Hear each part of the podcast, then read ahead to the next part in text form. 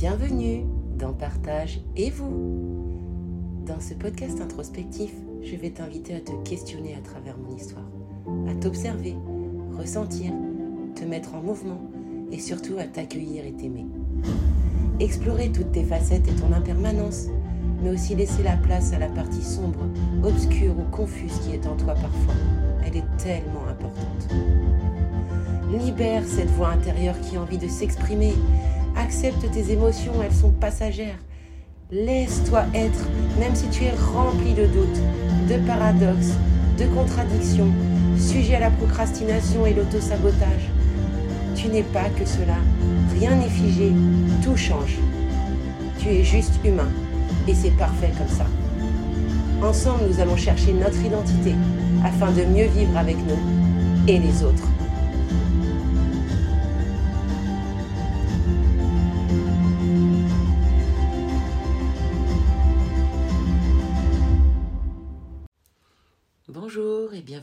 L'épisode 5 consacré aux troubles alimentaires.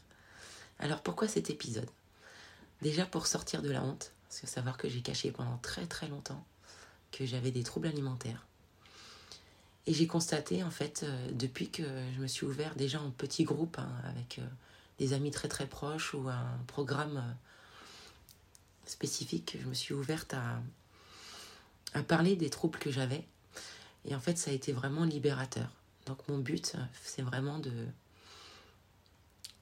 dédramatiser cet aspect ou cette difficulté qu'on rencontre. Alors, les troubles alimentaires, c'est une forme de destruction en fait qui est liée à son identité ou la méconnaissance de celle-ci. Il y a un manque d'estime et de connaissance de soi, de ses valeurs et de ses buts. Donc on compense un vide ressenti ou une frustration, une émotion sur l'alimentation. On a besoin de se faire plaisir à court terme et rapidement pour pallier à notre stress ou notre angoisse, ou on ne s'alimente plus par angoisse de grossir ou traumatisme. Donc on se met en danger et on adopte une alimentation chaotique pour supporter son mal-être la perte de sens, une addiction ou autre. Il existe euh, quatre types de troubles alimentaires euh, médicalement définis. Il y a l'anorexie mentale, la boulimie mentale, l'hyperphagie boulimique, c'est aussi appelé frénésie alimentaire, je crois, et les troubles alimentaires non spécifiés. Les troubles alimentaires apparaissent souvent graduellement et peuvent être déclenchés par différentes causes. La liste n'est pas exhaustive, mais je vais vous donner les principaux points. Donc une sensation de vide intérieur, une faible estime de soi ou le sentiment de rien valoir, une gestion des émotions difficiles, une impression de manquer de contrôle, un sentiment d'impuissance, le perfectionnisme, des relations familiales difficiles, euh, des antécédents de mauvais traitements, traumatismes, et aussi des régimes alimentaires. Les troubles alimentaires, ça concerne plus souvent le contrôle et l'estime de soi que les aliments. Euh, la capacité de contrôler l'apport alimentaire et le corps euh, sont étroitement liés à l'estime de soi. Moi, j'irais même plus loin, c'est un problème vraiment identitaire. Les troubles alimentaires, en fait, dissimulent habituellement d'autres problèmes. Ils peuvent être des moyens de faire face à tes problèmes personnels, mais ensuite, ça peut cacher d'autres choses et des problèmes de santé mentale, par exemple euh, la dépression, l'anxiété, euh, l'abus d'alcool ou de drogue, le sentiment d'isolement. Enfin, ça peut être enclenché par beaucoup de choses. Donc les personnes ayant un trouble alimentaire considèrent rarement qu'elles ont un problème. Donc euh, quand moi par exemple pendant des années je me suis dit euh, je mange beaucoup parce que j'adore la nourriture ou euh, parce que j'ai manqué de choses qui me faisaient plaisir dans mon enfance donc je rattrape enfin on, on se ment beaucoup et on trouve des palliatifs pour se rassurer mais mais ça cachait évidemment d'autres choses j'y reviendrai plus tard. Donc, quand tu as des troubles alimentaires, tu peux aussi avoir honte et euh, te sentir coupable et tenter de cacher euh, tes activités alimentaires. Ça devient difficile du coup pour l'entourage de, voir de savoir qu'il y a un problème. C'est difficile d'arrêter un trouble alimentaire une fois qu'il est enclenché. Donc il est important de porter attention aux signes avant-coureurs et d'obtenir de l'aide dès que possible. Il y a un autre facteur, c'est que notre vie, elle devient tellement centrée sur des activités alimentaires qu'il reste peu de temps pour faire quoi que ce soit d'autre en fait, on est confronté sans arrêt à la nourriture à tout temps de la journée. Il y a une logistique incroyable euh, de gestion euh, de la nourriture entre les courses, la préparation des repas, savoir qui va manger quoi, enfin, prendre en compte tous les plaisirs de chaque. Quand on a une famille, de prendre les plaisirs de tout le monde. Donc ça devient vite un calvaire. Du coup, je vais, vous je vais passer sur mon parcours, moi, et vous expliquer euh, comment sont apparus les troubles alimentaires dans ma vie? Alors, d'aussi loin que je me souvienne, enfant, j'avais pas spécialement de difficultés avec la nourriture. Je savais que je mangeais pas forcément très bien, parce qu'on mangeait ce qu'on voulait. Mes parents étaient assez cool là-dessus. Donc, j'étais pas obligée de manger des légumes, du poisson, enfin les choses qui me plaisaient pas. Donc, j'avais souvent tendance à manger des pâtes, des patates et des gâteaux mais j'ai senti une manifestation du trouble qui s'est accentué au décès de ma grand-mère. Savoir que ma grand-mère était très très très gourmande. Euh, j'étais très proche d'elle, même si c'était une grand-mère toxique. Euh, voilà, j'étais un peu, euh, je sais pas, je, je, compare souvent ça à Cendrillon, mais j'étais un petit peu la petite Souillon en fait, qui était mal aimée, qui devait faire tout dans la maison, gérer tout, et puis cherchais à être aimée de ma grand-mère, je faisais tout parfaitement. Et c'est vrai que quand elle est décédée, euh, j'ai ressenti une tristesse incroyable parce que j'ai pas réussi à avoir son amour avant qu'elle meure. Elle préférait même mon cousin, qui faisait pas grand chose et qui avait pas besoin de prouver euh, qu'il existait pour être aimé. Donc j'ai commencé à, voilà, à prendre énormément de poids euh, au décès de ma grand-mère. C'est venu progressivement donc, pour en gros, j'étais euh, vers 60 euh, kilos à 13 ans, donc j'avais un poids assez normal parce que j'étais grande. Et à 16 ans, je faisais pratiquement, 16-17 euh, ans, je faisais pratiquement 100, 110 kilos. J'ai fait une montée à 120 kilos. je crois, mais que ça n'a pas duré très très longtemps parce que là, je, souffrais beaucoup. et j'avais je commençais à avoir des réflexions de mon entourage qui ne comprenaient pas cette prise de poids. Et puis moi, je cachais les choses, je ne parlais pas du tout de ce qui se passait. Et euh, j'ai eu une phrase qui m'est longtemps restée de mon papa, qui disait que j'étais une grosse vache. Et alors ça, lui s'en souvient pas et je le pardonne de cette phrase. Mais moi, elle est, elle est longtemps et elle est encore des fois dans ma tête. Et c'est ce qui, me, des fois, peut me refaire tomber.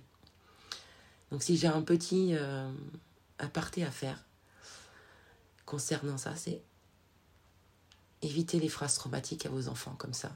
Dire oh t'as un gros ventre, oh t'es grosse, oh tu manges trop, tu manges comme un cochon. Ça peut créer vraiment des difficultés et perdurer quand on est adulte. Donc moi ça s'est manifesté comme ça avec la perte de ma grand-mère et puis après euh, euh, donc cette phrase de, de mon papa euh, qui a un petit peu conforté ce statut. Fait, vu que mon père me disait que j'étais grosse, j'ai validé cette identité. Et je suis restée grosse longtemps. Euh, je prenais conscience des fois que mon poids, ça n'allait pas parce que je mettais du 54 et que je m'habillais pas comme les autres. Donc je m'habillais en baggy ou en gothique euh, parce que bon, bah, c'est des tenues vestimentaires où euh, tu t'en fiches un peu, quoi. Enfin, t'es pas forcément hyper. c'est pas cintré, etc. Tu peux te cacher dans ces vêtements-là. Et puis bon, bah, euh, j'étais quelqu'un de d'assez jovial. Euh, on me disait toujours que je portais euh, bien mon poids, que je faisais pas mon poids, que j'avais un très beau visage. Donc je me suis jamais vraiment concentrée sur la partie poids. Je mangeais, je mangeais, je mangeais, mais bon, en fait, on me disait pas trop grand chose. Les gens avaient pris ça comme un, un état de fait. Et donc, je restais grosse parce que c'était pas si inconfortable que ça sur le moment je me rendais bien compte que j'avais un souci avec la nourriture. Mais euh, enfin, ça m'empêchait pas de voir mes amis, de vivre. Euh, enfin, voilà. Et puis, euh, il y a eu un premier déclic de perte de poids à 23 ans. J'étais mariée et en fait, mon mari m'a quittée. Donc, je suis passée de 100 kilos à 70 en l'espace de 4-5 mois. J'avais vraiment plus goût à manger, plus rien. Enfin, je me suis sentie vraiment très très mal. Donc euh, j'ai perdu du poids sans m'en rendre compte en fait, mais je m'alimentais presque plus. Euh, c'était très très compliqué. Et puis forcément, au bout d'un moment, tu reprends un peu du poil de la bête. Hein, euh, la peine de cœur s'estompe, tu reprends un peu la vie. Donc du coup, j'ai commencé à remanger normalement, puis au fur et à mesure, d'autres choses sont venues me,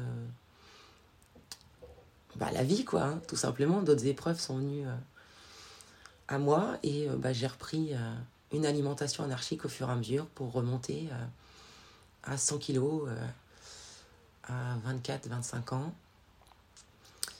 Là, cette fois-ci, je me suis dit, c'est pas possible, Laetitia, t'as fait 70, euh, tu peux pas repasser à 100 kilos, t'étais quand même mieux à 70, tu pouvais t'habiller mieux. Donc, j'ai décidé d'entamer un travail de perte, mais, mais juste basé sur la perte de poids, en fait. J'avais pas pris en compte le mal-être euh, et ce que je ressentais à l'intérieur. Donc, j'arrivais à maigrir, je passais de 100 à 86.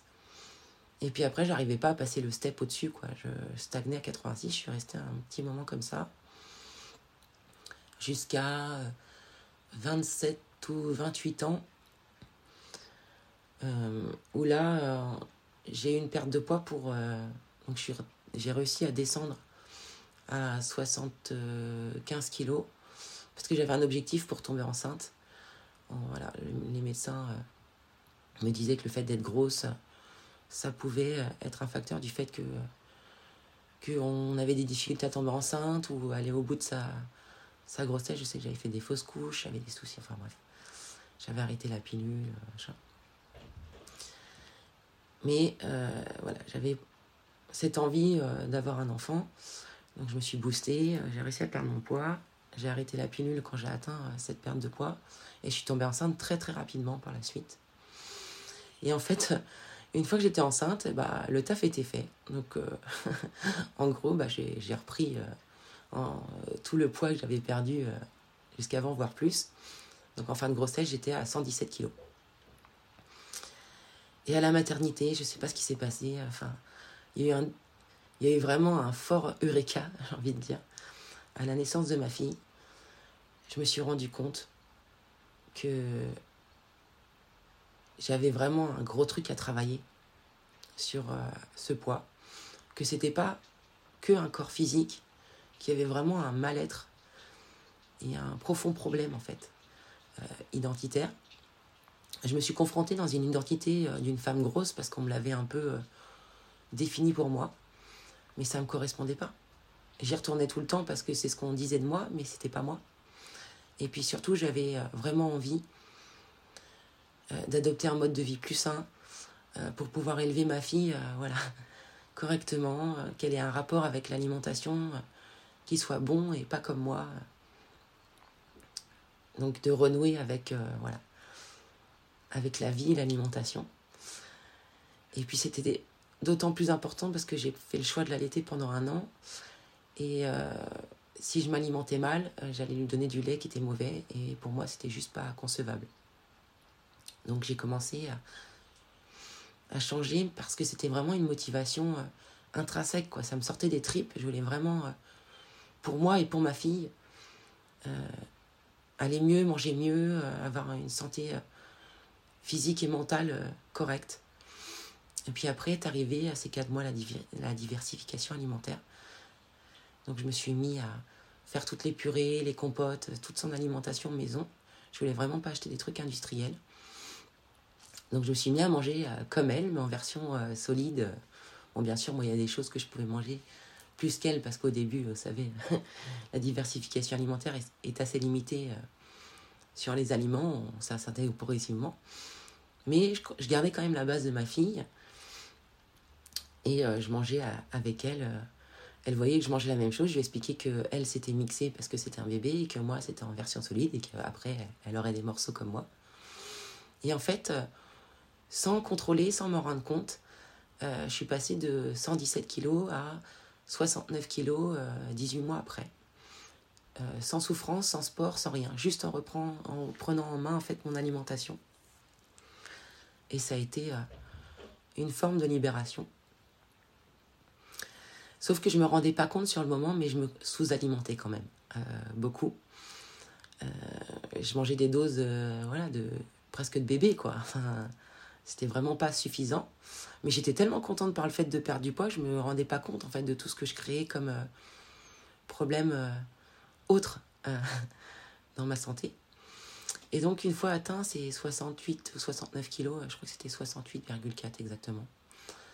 Et ben je suis retombée dans une phase de de mais là j'en ai marre de de pas manger comme j'ai envie, de manger que des légumes, que des j'ai envie de me faire un peu plaisir de temps en temps, parce que bah, je m'autorisais plus une seule pâtisserie, plus de gâteau, enfin, je mangeais vraiment très très sain et très équilibré. Euh, il n'y avait plus de place au plaisir.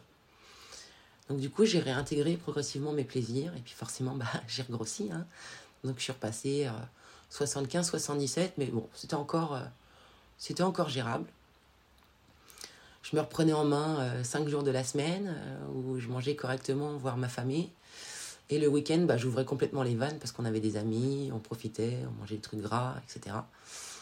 Donc, euh, ça m'a créé euh, d'autres euh, angoisses, on va dire, ou d'autres troubles où j'avais une gestion un peu anarchique et pas continue de mon alimentation. Donc, en janvier 2021, j'ai voulu m'inscrire et je me suis inscrite à un programme où en fait on reprenait toutes les bases de l'alimentation euh, une activité sportive, parce que j'ai bien senti qu'il fallait que j'évolue aussi et que je me mette à faire du sport, parce que j'en avais fait étant jeune jusqu'à 13-14 ans, et puis après j'ai complètement arrêté, c'était complètement sorti de ma vie. Et en plus, c'était un programme où on pouvait allier le dev perso, et moi je suis vraiment fan du dev perso. Donc j'ai commencé ce programme. Euh, J'étais pas euh, non plus obèse, hein. je faisais 76-77 kilos, mais j'avais vraiment envie voilà, de retrouver un rapport sain, réapprendre à manger, euh, intégrer du sport dans ma vie et mettre en place tous les outils de développement personnel, enfin de me les appliquer surtout, parce qu'en fait, ça fait des années que j'écoute des choses, je lis des choses sur le développement personnel, que j'aide les autres, mais moi, j'arrivais pas à, m'appliquer les, les, principes et les théories, quoi. Donc voilà, ce programme, j'y suis toujours, même si aujourd'hui, j'ai acquis euh, une autonomie, je sais manger, je sais aider les autres, euh, j'arrive même à aider mon entourage à perdre du poids, à reprendre une alimentation saine. Mais euh, je garde quand même euh, ce programme parce que même si on est coach ou on veut devenir coach, on, a, on a le droit aussi, nous, d'être coaché. J'ai un rapport très très bon avec mon coach. vraiment, je l'adore. Il m'aide dans mon quotidien, il me comprend dans les phases où des fois j'ai encore des journées de troubles et de compulsions alimentaires. il n'est pas dans le jugement. J'ai une super communauté de femmes extraordinaires avec qui j'échange. Et en fait, cette forme de groupe et de communauté, c'est vraiment une thérapie. Donc euh, voilà, moi, je reste dans ce programme pour ça. Euh, c'est vraiment, euh, ça m'apporte beaucoup. Et ça m'a fait rencontrer des femmes géniales qui sont devenues des amies. Donc c'est vraiment quelque chose de très important pour moi. Donc voilà comment sont manifestés les troubles alimentaires et comment j'ai réussi à sortir de façon je dis pas que j'en suis sortie complètement aujourd'hui parce que euh, l'année dernière, par exemple, j'ai réussi ma phase de sèche, j'ai perdu, je suis descendue à 70 kilos, tout allait bien. Et dès qu'il a fallu faire la reverse, donc la remontée progressive pour revenir à une alimentation normale de 2000, euh, entre 2000 et 2100 calories, et ben, je suis retombée dans des troubles alimentaires parce que je m'étais restreinte en sèche pendant euh, trois mois, que je me disais, mais à quoi bon euh, Tous les gens autour de moi, ils mangent n'importe comment, ils sont pas gros. Enfin, voilà, j'avais un fort sentiment d'injustice. Et donc, je suis retombée, en fait, dans ces troubles. Et là, en janvier 2022, et bah, j'ai pris la chose à contre-pied en me disant, mais en fait, tu de comparer aux autres. Les gens mangent comme ils veulent. Ça se trouve, ils ont des problèmes de santé, ils le savent pas. Enfin, tu, tu essayes de trouver des, des justifications, des excuses en fait à tes comportements, mais euh, c'est pas une solution. De quoi tu as envie? Tu as envie d'être en bonne santé, de te sentir bien, d'avoir un rapport sain à la nourriture, donc euh, fais les choses, bouge-toi le cul, clairement. Donc le 6 janvier 2022, euh, j'ai repris une sèche de trois mois, où là j'avais un vrai désir de reperdre du poids parce que j'ai eu une phase entre juillet et décembre 2021 où j'ai fait, suite à à, cette fin de sèche et ces comportements compulsifs à répétition. Et puis en, mois d'octobre, j'ai fait un jeûne où là, je suis au retour du jeûne, donc, au mois de novembre, j'ai dû prendre 10 kilos en l'espace de même pas un mois. Euh, donc je suis passée de 73 kilos à 83 kilos à fin décembre. Donc forcément, euh, je me sentais au plus mal, quoi. Donc en janvier, le 6 janvier, je recommence ma sèche. Je me dis, bon, Laetitia, tu vas pas te fixer un objectif inatteignable à redescendre à 69 kilos parce que c'est pas toi, mais aller vers quelque chose où tu te sens bien dans ton corps. Excusez-moi. Donc j'ai repris ma sèche, elle s'est très bien passée. j'ai perdu 10 kilos en 3 mois. Et ensuite, à partir d'avril, j'ai commencé ma reverse, donc la formation, enfin, l'augmentation progressive des calories. Et aujourd'hui, on est au mois de juin, je, je mange 2400 calories par jour et j'ai pas grossi. Parce que j'ai reconstruit mon métabolisme. J'ai une activité physique euh, qui est bonne. Il faut savoir que je fais de la musculation trois fois par semaine. Euh, je marche 10 km tous les jours, je fais du tennis. Euh, j'ai d'autres activités ponctuelles quand j'ai envie. Je vais faire de la piscine. Enfin, J'ai une bonne activité physique, forcément. ce que je mange, je le dépense. Et en fait, c'est ça. Hein. Il faut être logique au bout d'un moment. Quand on prend du poids, c'est qu'on a plus d'apport en nourriture que ce qu'on dépense. Et en plus, euh, on a un métabolisme qui est bon parce que euh, on, arrête, on arrête d'être dans la restriction, euh, on sécurise notre corps en lui donnant un apport quotidien, régulier, et donc il, est en confiance et il fait les choses correctement. Donc voilà, j'espère que vous avoir donné un petit peu mon parcours et comment moi ça s'est manifesté, les difficultés. Aujourd'hui j'en parle avec détachement, mais ça fait encore partie un peu de ma vie.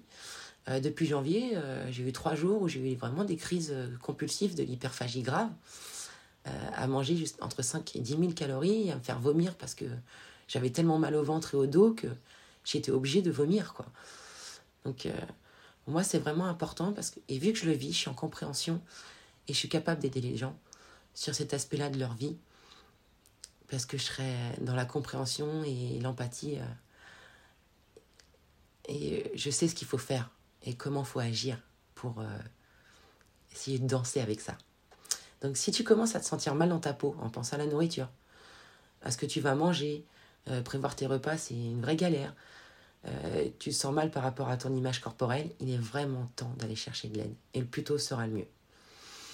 Je suis en train de travailler sur un programme, moi, enfin, d'accompagner les personnes souffrant de troubles alimentaires en fait, ce programme, il va intégrer à la fois la cause, euh, la manifestation du trouble, euh, les habitudes, les automatismes et la recherche de ton identité. C'est un programme qui va être personnalisé au cas par cas. Donc il n'y aura aucun régime et plein imposé, pas de sport obligatoire, mais une activité physique qui te correspondra. On fera un état de lieu de ce qui te nourrit aujourd'hui, que ce soit au niveau alimentaire ou spirituel. Je vais te faire sortir de la honte, car tu seras en confiance avec moi j'ai vécu et je vis encore la même chose que toi. Donc, euh, si un jour tu me dis, oh, j'ai mangé un brownie, ça n'a pas respecté euh, ce que tu m'avais dit, ce qu'on devait faire, et eh ben c'est pas grave, on va accueillir la chose. Et le lendemain, on va repartir sur euh, ce qu'on avait défini. Il faut déculpabiliser, accepter que tout n'est pas parfait. Donc, on va prendre tout ça en compte.